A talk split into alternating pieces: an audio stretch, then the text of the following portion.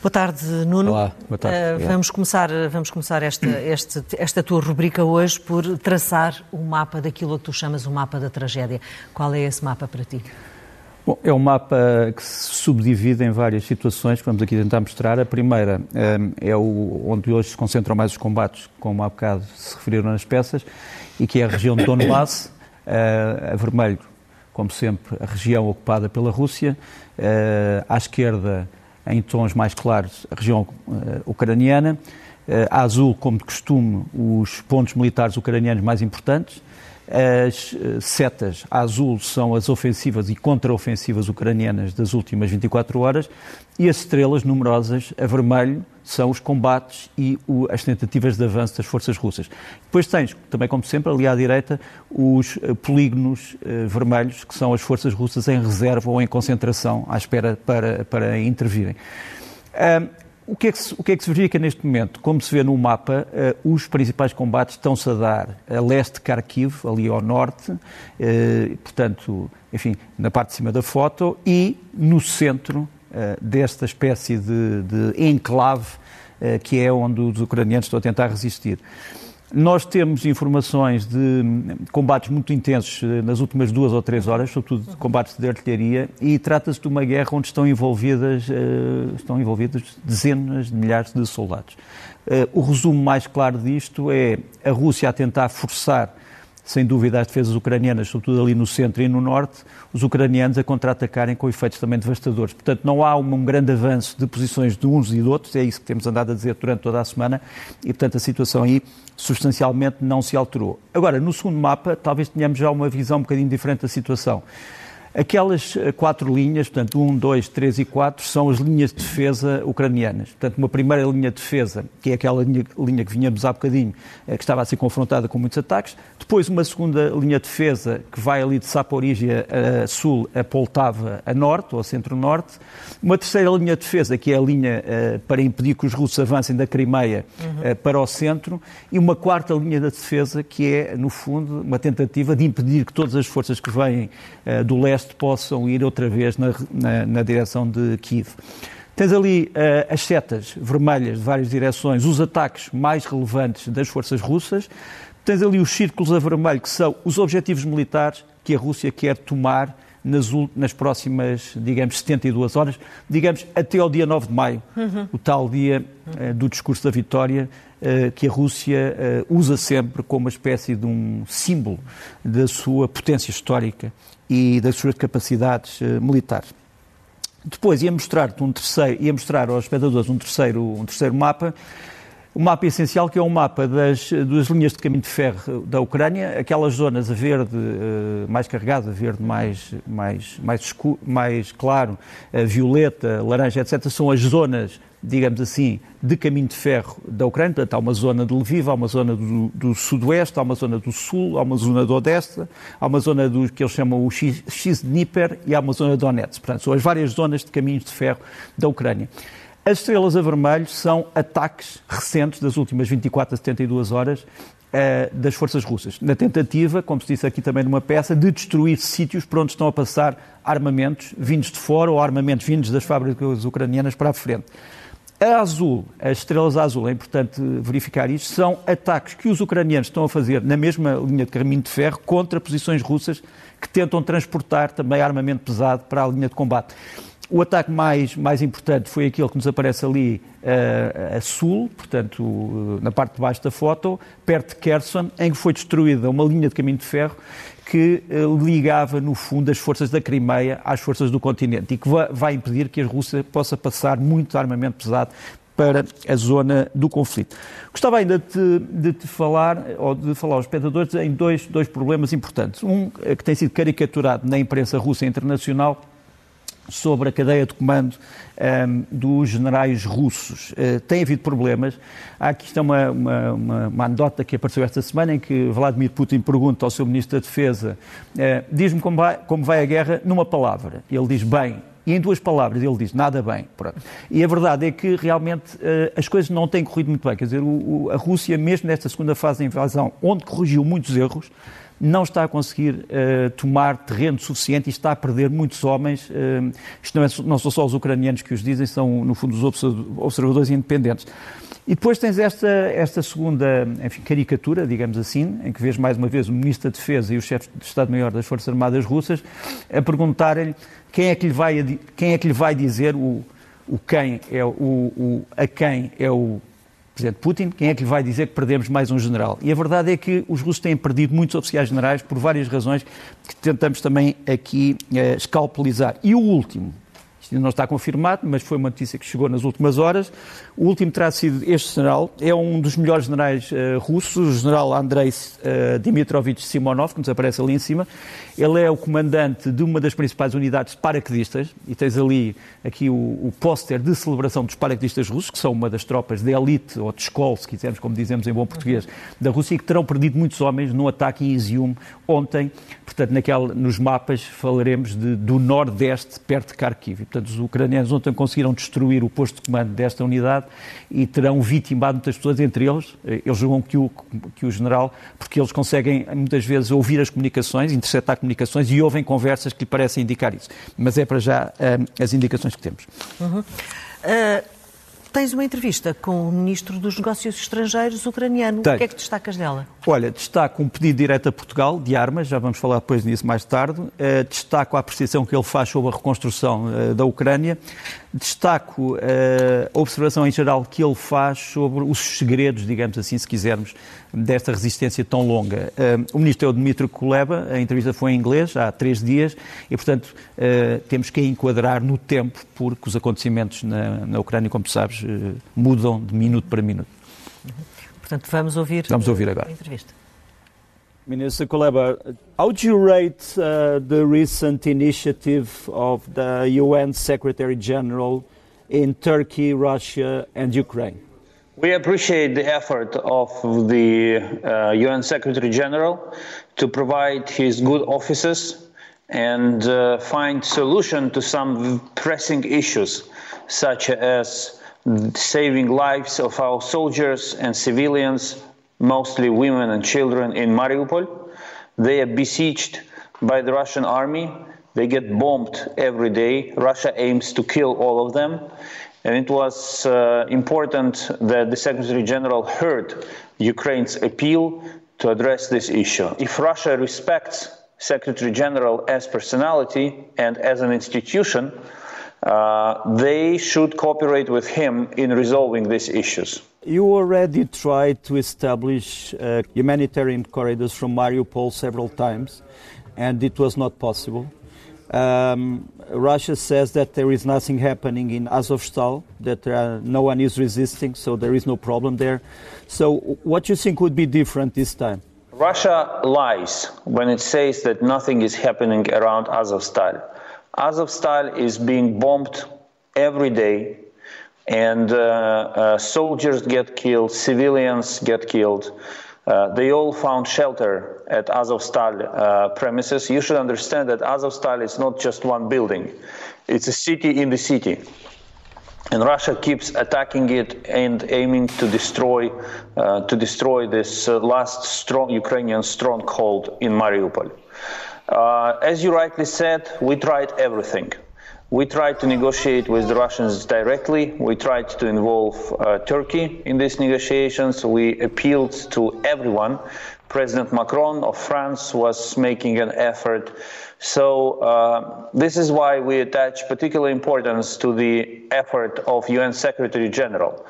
I would like to remind that he is, you know, the, he's the number one in the world leading the United Nations as a collective body uh, of all countries existing on the planet. This week was also marked by a big international conference of an advisory group in Ramstein in Germany. Uh, how important is this for uh, Ukraine defense and Ukraine's survival as a nation? Ramstein is a turning point not only in terms of helping Ukraine to win this war, but also to help Europe and the world to contain Russian aggressive state.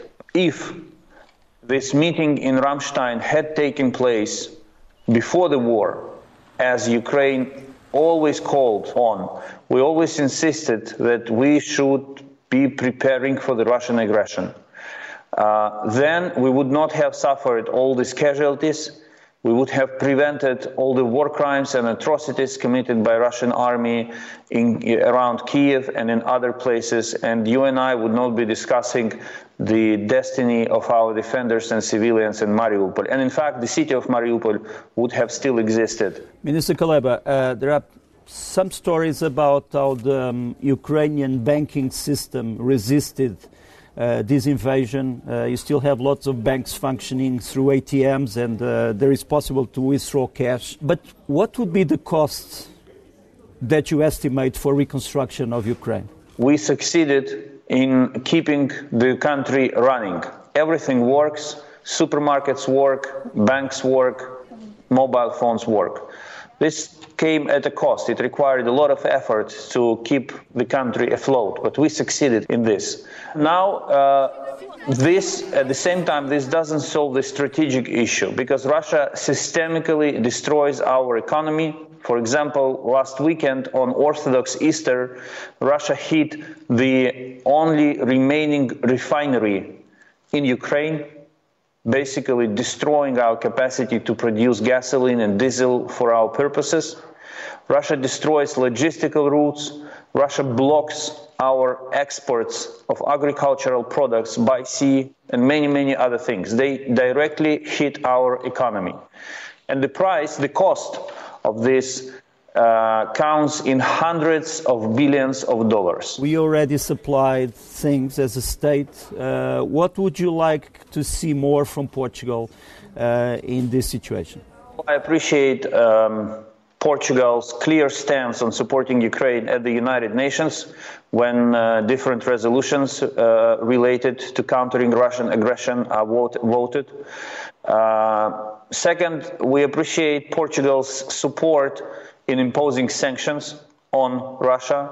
This is all very important. But of course, the most important thing is to provide Ukraine with all necessary weapons. And in that regard, we shared our list of uh, uh, needs with Portugal. It includes, among other things, uh, tanks, uh, anti ship missiles, armored vehicles. You have it, and uh, it will be extremely helpful if Portugal uh, shares some of them with us so that the very western flank of Europe will help the very eastern flank of Europe to defend all Europe from the Russian aggression. And another important uh, step that we expect from Portugal is to support providing Ukraine, is to support granting Ukraine with the status of a candidate country for the EU membership. How is your family coping with this? It's it's a difficult question. Yes, It's difficult for all families uh, who are um, apart, who are separated uh, because of the war. My family is no exception. Uh, however, uh, a week ago, my son um, managed to come to Kiev for the first time since the beginning of the war. So um, I was able to give him a hug, and uh, we spent some time together. Then he went back to where he stays with my daughter, my dogs, and my parents. So hopefully, I'm, I'm, I'm spending every day bringing peace closer so that not only my, I can reunite with my children, with my parents, but also that other families in Ukraine can be reunited. Thank you. Hope to meet you soon in Kiev. Thank you very much. Obrigado and have a good day. Nuno, uma entrevista onde são ditas muitas coisas de uma forma muito clara. Sim, e, e que talvez possam fazer a ponte para aquilo que, que tinha para dizer a seguir e que é o, um ponto de ordem sobre a ONU. Uh, como tu viste, houve um grande elogio à atividade do secretário-geral, independentemente dos resultados. Independentemente dos resultados. Uh, é evidente que a ONU poderia talvez ter intervindo há mais tempo, mas a verdade é que através da Assembleia Geral e do Conselho de Segurança uh, houve intervenções, ou como tu sabes, no Conselho de Segurança há um problema, que é o problema do direito de veto. Esse problema foi levantado, ou foi, foi, desapareceu em 1950, quando se deu esta resolução, chamada Resolução Unidos para a Paz, de, eh, chamada Resolução 377A da Assembleia Geral das Nações Unidas, que permite, é um mecanismo que permite o seguinte, o, aliás, o António Guterres falou disso mais ou menos com Lavrov, Lavrov não respondeu, obviamente, eh, mas que permite o seguinte, se dois terços dos países que estão na Assembleia Geral decidirem que o Conselho de Segurança não consegue resolver uma crise de segurança ou de paz, poderão, eh, no fundo, ultrapassar esse bloqueio e arranjar uma decisão sobre a maneira de intervir para restaurar a paz. Isto deu-se na altura da Guerra da Coreia, portanto, em 1950. Agora, será possível que dois terços dos Estados da Assembleia Geral se reúnem naquilo que chamamos uma sessão especial de emergência, assim que se chama do ponto de vista da Carta das Nações Unidas, para ultrapassar este bloqueio? Essa é a grande questão que se vai colocar penso eu, nos próximos tempos, mas foi interessante que António Guterres tenha já levantado esse, essa hipótese uh, nestas reuniões com, com, com Lavrov e Putin, como, como tu sabes, foi de certa forma uma série de, de diálogo de surdos, não porque Guterres não ouvisse, mas porque Lavrov tinha uma história alternativa e Putin uma história ainda mais alternativa.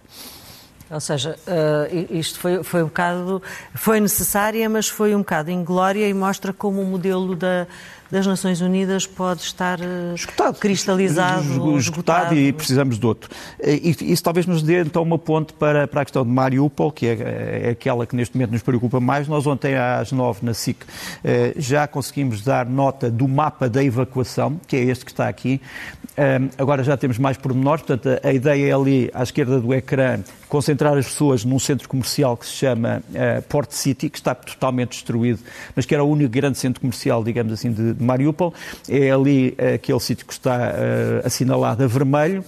A possibilidade a possibilidade, isto foi aceito pela Rússia em princípio, eu estou a usar as palavras de Putin para Guterres, a possibilidade é das pessoas que se concentrarem ali à esquerda poderem ir em três direções, ou para a Ucrânia, para norte, para um, Vulevac, que fica a 72 quilómetros, ou para a Rússia, portanto, na direção da direita, para Tangaró, que fica a 112 km, ou para a esquerda, para uma outra cidade ucraniana, Zaporizhia, que fica a 246 km. Portanto, a ideia é que aquelas pessoas são triadas e dizem para onde é que querem ir e são levadas. O grande problema põe-se ali na zona da direita, que é aquela zona que está com o retângulo e com um ponto de interrogação, porque é aí que estão 2 mil militares de várias unidades eh, militares e policiais ucranianas, estão mil civis e estão, estão sobretudo 670 feridos, alguns deles bastante graves. E estão também, obviamente, dentro dos civis, muitas crianças e muitas mulheres. Nós sabemos que já foram evacuadas entre 46 a 60. Os, os números que tínhamos ontem eram só de 20 à noite, mas há, na altura em que fomos para o ar já havia mais 26 pessoas que tinham sido retiradas. Vamos ver, porque entretanto há muitas... é do complexo industrial, não é? Vinham, estes 46 a 60 vinham todos do Azovstal, uhum. como, como aparece ali. Agora, há muitas questões. Os militares, por exemplo, quando forem evacuados, quando, quando o complexo for evacuado, eh, eles vão para onde? vão para Zaporizhia, os militares, não estou a falar dos civis, os militares vão para Zaporizhia, vão para Odessa, como aparece ali embaixo, vão para a, guerra. vão para a Turquia, para Trabzon, como também se espera, e, e, depois vão, saem armados, saem desarmados, saem desarmados, saem, têm que se render ou podem passar diretamente para as linhas ucranianas. Uh, saem todos, o regimento de Azov pode sair ou sai só a guarda, o resto da Guarda Nacional, os fuzileiros e, a, e as guarda-fronteiras? Portanto, são, são, perguntas que nós não temos ainda resposta. É uma situação, como tu disse, está neste momento a evolução. Nós temos um vídeo que mostra um drama disto, porque, no fundo, estamos a falar de uma evacuação não só daquela zona onde está o Azovstal, batou, batou outros sítios da, da, da cidade. cidade e temos um vídeo especialmente dramático que foi enviado, é evidente que é o ponto de vista ucraniano, eh, do que é que está a acontecer. E vê-se realmente um carro de combate, que nós dizemos vulgarmente um tanque, é não, eh, não, era, não, era isto, eh, não era isto que eu estava a falar. Isto fica para mais tarde, isto é um, é um, é um desfile que se vai dar em Moscou, mas é um vídeo que mandámos hoje, exatamente. Portanto, tens aqui o carro de combate com o Z, o famigerado Z da invasão, ele está a disparar na direção de um prédio que vai ficar, já está destruído, mas vai ficar perfeitamente arrasado. E depois nós vemos, a certa altura, que desse prédio vão sair civis. Nós não temos a certeza absoluta o que é que aconteceu a estes civis que saem daqui, mas como tu vês, o, o prédio está. Portanto, isto é a situação que se vai dar no terreno. Quer dizer, temos, no fundo, combates Uh, Vladimir Putin diz que não se passa nada, já, já, em, já em Mariupol, mas a verdade é que estes combates se deram, estás a ver um prédio a ser lentamente é destruído. Isto é, segundo os, segundo, segundo os ucranianos, nas últimas horas, mas não é no Azovstal, portanto isto uhum, é, na é noutra, nas imediações uh, de Azovstal, na cidade, mas fora do complexo industrial. Portanto, a grande questão é como é que se realmente consegui, conseguimos tirar civis de uma situação tão grave. Esperemos realmente que o, o cessar-fogo foi, entretanto, negociado e renegociado hoje de manhã, que se mantenha, que seja provisório que para que, as pessoas saiam é? e que não seja uma armadilha. Já tivemos várias, aliás, como uhum. o Ministro dos Estrangeiros disse, e, e, vamos ver, vamos ver o que é que vai acontecer. Queria só mostrar mais alguns dados sobre esta questão. Uma, fizemos, ficamos a saber esta semana que o Vaticano eh, já tinha tentado Uh, colocar navios com a bandeira da Santa Sé uh, no porto de Mariupol para trazer pessoas. Uh, isso foi tudo recusado pela Rússia. Não sei se no futuro iremos ter novidades, espero que sim. Depois, obviamente, do ponto de vista ucraniano, quem está a sofrer e quem está a resistir eh, trata isto como uma epopeia, uma epopeia sangrenta, eh, uma epopeia de morte, infelizmente, e, portanto, já há muitos vídeos e já há muitos pósteres a, a, sublinhar o sacrifício dos homens que estão lá dentro a resistir, como este póster Azov Stalin, que tem uma espécie uma figura quase de um super-homem ao pé da bandeira ucraniana e o, o, o, o sítio da resistência. E depois queria-te mostrar dois vídeos uh, infelizes, uh, de infelicidade. Um que te mostra a cidade depois da destruição e antes da destruição, como ela, como ela era bela. Mariupol. Como ela era bela e hoje está amputada. E isto é a cidade destruída e isto é a cidade antes da destruição. Uh, é uma cidade naturalmente escura pelo tipo de edifícios, mas que hoje não é só escura, hoje está totalmente arrasada. arrasada. e é de certa forma sombrio olharmos para isto. Quer dizer, havia um amigo meu que está lá e que diz assim: Isto faz-me lembrar uma mulher bonita, mas que neste momento não tem braços. E acho que é uma descrição crua, mas, mas exata da, da realidade. Uma mulher bela, extremamente bela, mas sem braços. Perdeu os braços. E depois, o último vídeo que eu tenho de quem lá está dentro não é do regimento Azov, não é, do, não é dos fuzileiros, é de pessoas que cumpriam funções de guardas fronteiras. Entre elas uma mulher que aparece aqui com o seu cão e que se despedem, de certa forma, das famílias, celebrando o dia da Guarda Fronteiriça Ucraniana.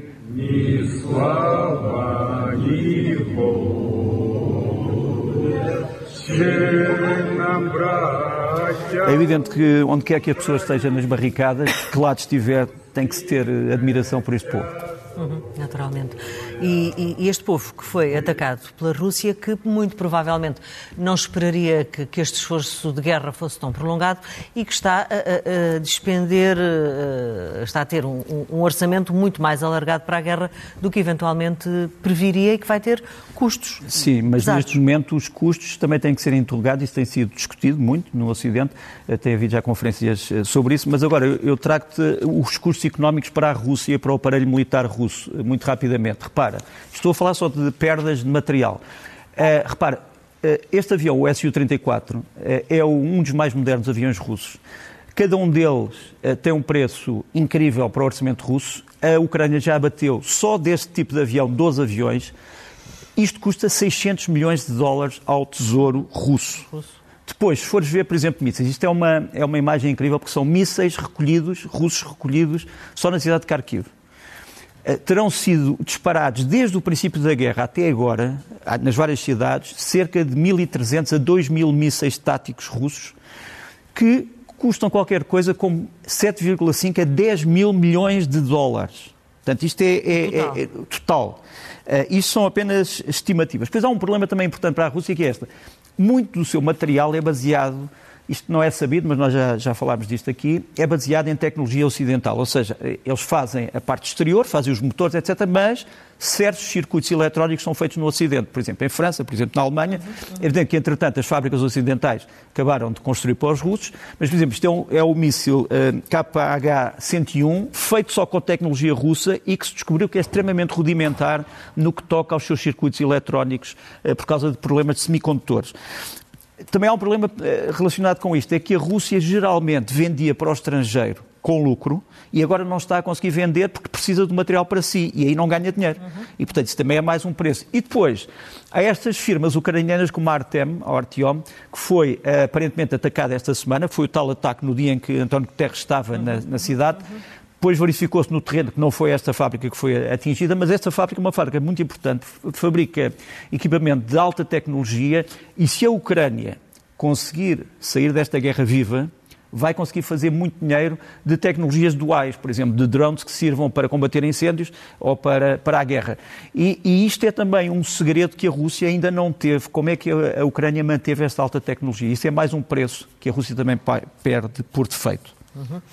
É, é, entretanto, eh, falaste ali na, entrevista com o Ministro Sim. dos Negócios Estrangeiros ucranianos com a reunião que decorreu na Alemanha, eh, na base uhum. aérea de Ramstein. De Ramstein. Um, é, foi importante porque reuniu ali 40 uh, representantes uhum. de, de, países e uh, a maior parte dos países do Ocidente está a ajudar a, a, a Ucrânia. Isto também é, é, importante, não é? Sim, mas, mas, mas, eu, mas eu queria sobretudo... crescendo sim, mas, deste mas, apoio... Sim, isso é, é, essencialmente a ajuda militar, mas eu agora ia falar mais da ajuda política. E a ajuda política, para mim, traduziu-se esta semana em três acontecimentos importantíssimos. Primeiro, a aprovação da chamada Lei de Empréstimo e Locação à Ucrânia, que é a chamada Lei S3522, passou no, na Câmara Alta americana, no Senado, por unanimidade, e na Câmara Baixa, na Câmara dos Representantes, por 417 votos contra 10. E os 10 que votaram contra, não votaram contra a Ucrânia, mas disseram que não queriam que os Estados Unidos dessem todo o tipo de armas à Ucrânia. Porque esta lei vai permitir dar à Ucrânia, estão ali os, os, os congressistas que votaram contra, e uh, esta lei vai permitir à Ucrânia receber todo o tipo de material americano, exceto armas atómicas, obviamente, a, a, sem preços, portanto, sem, uhum. emprestados, e de uma forma muito rápida. Depois, a segunda decisão desta, deste mês, desta semana, foi muito importante, foi no Parlamento Alemão, no Bundestag, que, pela primeira vez na história recente, aprovou a entrega de armas pesadas à Ucrânia por uma, uma, uma enorme maioria. Isto teve logo uma reação uh, furiosa do antigo primeiro-ministro e antigo presidente russo, o Sr. Dmitry Medvedev, que aparece ali no famoso quadro um, ehm, o, o Grito, eh, que é um quadro que ficou famoso na, na, na, pintura contemporânea, porque ele ameaçou, no fundo, a Alemanha, dizendo isto. O Parlamento decidiu isso. Tem a impressão que isto vai ter um fim triste, vai ter o fim como 1945, em que nós hasteámos a bandeira, nós, na altura era a União Soviética, no Reichstag, portanto, no Palácio do Governo Alemão. Isto, obviamente, é algo que não, não poderia acontecer em situações normais, mas esta é uma ameaça que foi feita e que, que os alemães ignoraram, mas que não, pode, não vai ser esquecida. É uma ameaça que foi feita e foi feita por um antigo dirigente político, continua na esfera do poder. Deixa-me ainda dizer-te, terceira, o terceiro voto que me parece extremamente importante é o voto de um sítio onde a, a Rússia já fez parte, agora já não faz parte, que é a Assembleia Parlamentar do Conselho da Europa. Também, por uma votação uh, esmagadora, uh, acabou por decidir duas coisas. Não só condenar esta agressão, mas propor um tribunal especial para julgar, portanto, não é os tribunais normais, um tribunal especial para julgar os crimes de guerra segundo eles, praticados pelo Kremlin durante esta invasão. Eh, é uma decisão extremamente importante. Uhum. Tu também trazes hoje aqui para a discussão hum, a reconstrução ou o plano de reconstrução eh, que a Ucrânia já tem eh, para depois Sim. da guerra. É um plano de reconstrução uh, dividido em quatro fases. Uh, é um plano de reconstrução que acontece numa altura em que a Ucrânia acaba de ser convidada para, uh, em outubro, ir à reunião do G20, portanto, também com um dos grandes países envolvidos do mundo. É uma reunião onde é, uma, é um plano onde se diz que o modelo a seguir pela Ucrânia depois desta destruição não deve ser nem o modelo europeu, nem o modelo americano, mas o modelo dos tigres da Ásia e, sobretudo, o modelo da Coreia do Sul. Uhum. Temos aqui um dos principais economistas ucranianos, num pequeno vídeo, a tentar dizer isso. Vocês podemos só tirar a, a oleada por baixo, só para eu poder traduzir. Portanto, ele diz, isto não se trata de, de fazer um, plano Marshall, é um plano diferente. É, não, é só a transformação, não é só a reconstrução, é a transformação da nossa estrutura económica de uma estrutura essencialmente agrícola, embora já com serviço e indústria, numa eh, estrutura de alta tecnologia, um bocado como aconteceu com a Coreia do Sul. Portanto, ele usa o modelo da Coreia como alternativa ao modelo americano e ao modelo europeu, o que é também curioso porque é hoje há um consenso ucraniano sobre isso. Agora, há um problema aqui, isto vai ter um custo, vai ter um custo enorme, e há o problema ainda maior que é o problema psicológico da reconstrução face à Rússia. Quer dizer, como é que estes dois países vão continuar a viver normalmente depois do que se passou? E, sobretudo, se se mantiver o mesmo regime na Rússia. E é exemplificativo disto este, este vídeo, que é um vídeo triste, é um vídeo da decapitação da estátua da amizade entre a, entre a Ucrânia e a União Soviética, eh, que foi, no fundo, durante muito tempo um símbolo e que, por decisão da Assembleia Municipal de Kiev, acabou por ser decapitado. Eu já tinha falado nisto na SIC, mas volto a falar. E o Presidente da Câmara de Kiev diz o seguinte: irmãos, muito bem, mas um irmão não mata o seu irmão. E um irmão não viola a sua irmã. E, portanto, este é o estado de espírito neste momento. Que é compreensível. Não há muito a dizer sobre o assunto. Exatamente. Uh, Nuno, o que, uh, o que é que tu queres dizer quando escolhes um título como Nós no conflito? Nós portugueses. Sim, olha, quero primeiro mostrar-te aqui esta fotografia do Taras Shevchenko, que é o, enfim, o poeta nacional ucraniano, que está no Restelo, eh, que é venerada por muitos ucranianos que estão em Lisboa, e, e, eu gostaria de dizer que foi muito triste este episódio da Câmara de Setúbal e dos, eh, dos ucranianos. Para mim não é um problema de pôr ucranianos contra russos, é um problema de não violar uh, direitos, liberdades e garantias. Uhum. Quer dizer, assim como, como é preciso os portugueses revoltarem-se com a entrega de dados pessoais a embaixadas, uhum. Uh, um caso que nunca foi verdadeiramente penalizado, esclarecido foi, até houve uma multa, não foi, foi penalizado ainda, porque a violação de direitos, liberdades e garantias é um crime em Portugal. E, e portanto, esse aspecto, é, é desse, dessa perspectiva que eu vejo esta situação. Quer dizer, se fosse uh, o contrário, se fossem funcionários ucranianos do regime ucraniano uh, interrogarem russos sobre os seus pais ou os seus avós, eu teria a mesma reação seria igualmente condenável. Portanto, não é um problema de russos contra ucranianos, é um problema de respeito pelos direitos, liberdades e garantias de refugiados. Isso é extremamente importante. Já para não dizer de sensibilidade, não é? Eu se castiga a sensibilidade é uma questão de sensibilidade. E, portanto, eu aqui falo de uma questão mais objetiva, que é a questão do direito. Uhum. A Constituição Portuguesa permite também a proteção da dignidade pessoal dos, dos imigrantes e é assim que eu... E, portanto, o inquérito que se fizer tem que ser feito a nível nacional sobre se isto acontece noutros sítios, noutras autarquias. Isso é que vai começar a ser feito.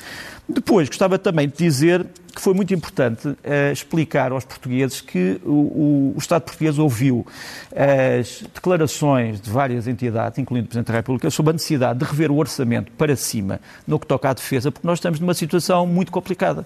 Assim como estivemos em relação ao Covid, precisámos de coisas diferentes, agora vamos precisar de mais apoio aos militares. Mas essa também foi uma das tónicas do discurso do, do como, Presidente da República. Como, exatamente, como, como, como, eu tinha acabado de referir. E, e deixa-me só mostrar-te esta fotografia, que é uma fotografia do governo, do governo eh, atual, português, e foi importante que uh, o Ministério das Finanças tenha feito uma coisa importante em relação ao Ministério da Defesa, que foi, foi dizer, bom, uh, os militares portugueses que foram uh, nomeados, que foram graduados, que foram promovidos, vão receber o dinheiro respectivo da promoção, não no fim do ano, mas na altura em que foram promovidos. E, portanto, nós tive, temos tido estes, é, era essa fotografia que iam, que iam pôr da relação entre o Ministro das Finanças e a Ministra da Defesa, obrigado. É, portanto, foi bom este, esta ligação, porque tem sido um escândalo. Repara, tu és promovida a tenente ou a capitão em janeiro, mas só recebes o respectivo ordenado em dezembro, não faz sentido. Sem retroativo. Sem retroativo? Sem retroativo, era isso ah. que acontecia. Era isso que acontecia. Nós já explicámos isso aqui no leste-oeste. Portanto, Uh,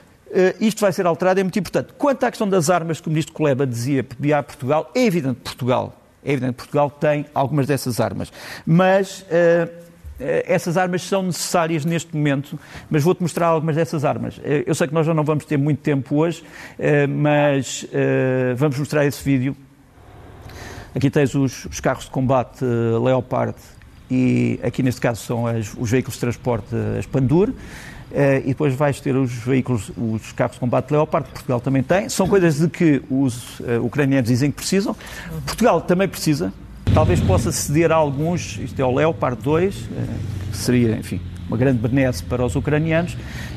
nós temos estas armas, também temos os, os mísseis antinavio, os Harpoon, mas precisamos deles, estamos um bocadinho na situação da Alemanha. Em, em quantidade Não em quantidade. Suficiente.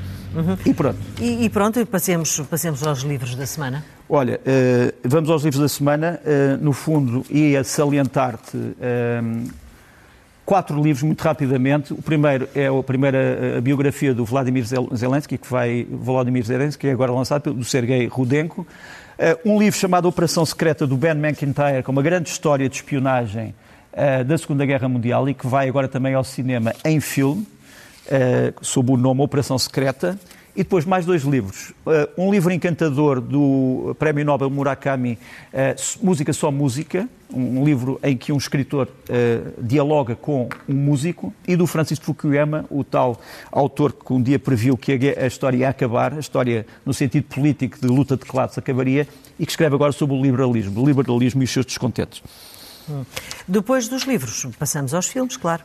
Olha, muito rapidamente, dois filmes que eu aconselhava. Um filme que nos vem da Albânia uh, e do Kosovo, chama-se Colmeia, da Berta Bacholi, sobre uma mulher que perde o marido na guerra entre, entre a Sérvia e, e o Kosovo e que tenta encontrar independência económica numa sociedade que não via ainda muito bem as mulheres serem empresárias. Uh, estreia esta semana em todo Portugal e eu aconselharia uh, para verem. E depois tenho um segundo filme, que esse vai passar na, nos canais TV Cine, TV Cine Top, eh, passa publicidade no dia 2 de maio e que se chama Pecado. É a história do Miguel Ângelo, é o grande, a grande. Eh, mas as pessoas podem gravar e podem ver durante toda a semana. Eh, Miguel Ângelo, grande figura do Renascimento, é um grande filme de um autor russo, o Andrei Konchalovsky, um dos que eu gosto mais, e passa no dia 2 amanhã. Uhum. Sugestões para a semana? Olha, um grande CD de um compositor português de música contemporânea, o Luís Tinoco, Alepo, sob a cidade de Alepo, uhum. como sabe, foi destruída uhum. uh, na Síria. Uhum. Uh, é um filme, uh, é, um fil é, um, é um CD, é um duplo CD de música contemporânea. Vamos mostrar aqui mais um bocadinho, um bocadinho do Luís Tinoco, Alepo e outros silêncios. É um CD que sai agora.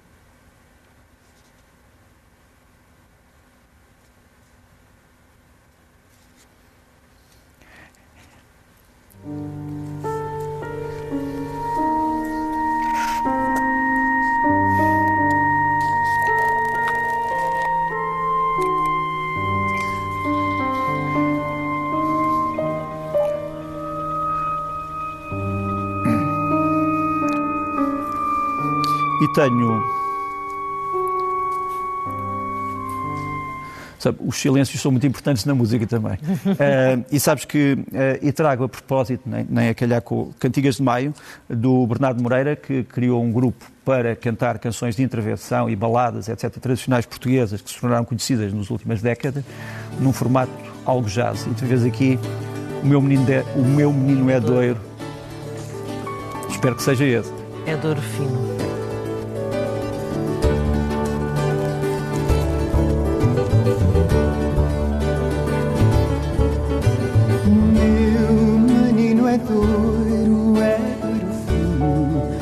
Façam caso que é pequenino. E para acabar? Não façam caso que é E para acabar, ia-te pôr um rap, um rapper italiano, chama-se Otoy, quem quiser ir à página dele. É um rap pela Ucrânia, porque ele tem também amigos uh, em Mariupol, não sabe deles, mas canta por eles. Faces, good vibes. Never have tears, what is black stripes. Yeah, we don't have fears in the eyes. Give me my love a fight. Ask me on the phone how I feel alright. I would stay here even if I have strips light. Flash to the right side, so they should hide. I will call next time if it's still light. Hundreds of toys left on the street. Don't pick up them cause this thing eats. Don't silence someone scream. This is lunch, your voice should be. Mrs. Highlights, blood on sleeve. É um bocadinho mais lúgubre a forma como é. acabamos, Olha, acabamos, mas eh, são Deixa-me só, deixa só despedir de ti. Hoje sei que é, hoje é o dia da mãe. Uh, parabéns pelo dia. É o dia do trabalhador, parabéns pelo dia. Uh, queria lembrar, queria lembrar sobretudo a mãe trabalhadora uhum. e, e, queria lembrar uma coisa, eu sei que o que vou dizer pode ser polémico, mas é assim, eu, eu acho que nos fins de semana, nos fins de semana, nos feriados e nos domingos, uh, há determinado comércio que dá se calhar menos descanso aos seus trabalhadores e que devia funcionar só como serviços essenciais. Acho que os trabalhadores têm direito ao descanso. E isso também é uma das celebrações deste dia. Não te esqueças também têm direito a um salário digno, porque Sim, às vezes eu, só assim se consegue trabalhar dizer três coisas. mais e trabalhar. Eu ia dizer três coisas. A primeira era essa, a segunda era a do salário digno, que é importante. Isso não é só saber qual é o peso do salário nos orçamentos, é há salário digno, há salário digno. E o terceiro, gostava de, agora voltando para aquela Câmara, gostava de apoiar os trabalhadores, sobretudo que não têm voz, que não têm sindicato, e sobretudo os sindicatos independentes que não têm ligações a partidos. Todos são dignos, obviamente, mas gostava de me lembrar destes, porque muitas vezes são aqueles que têm voz e querem gritar e não podem.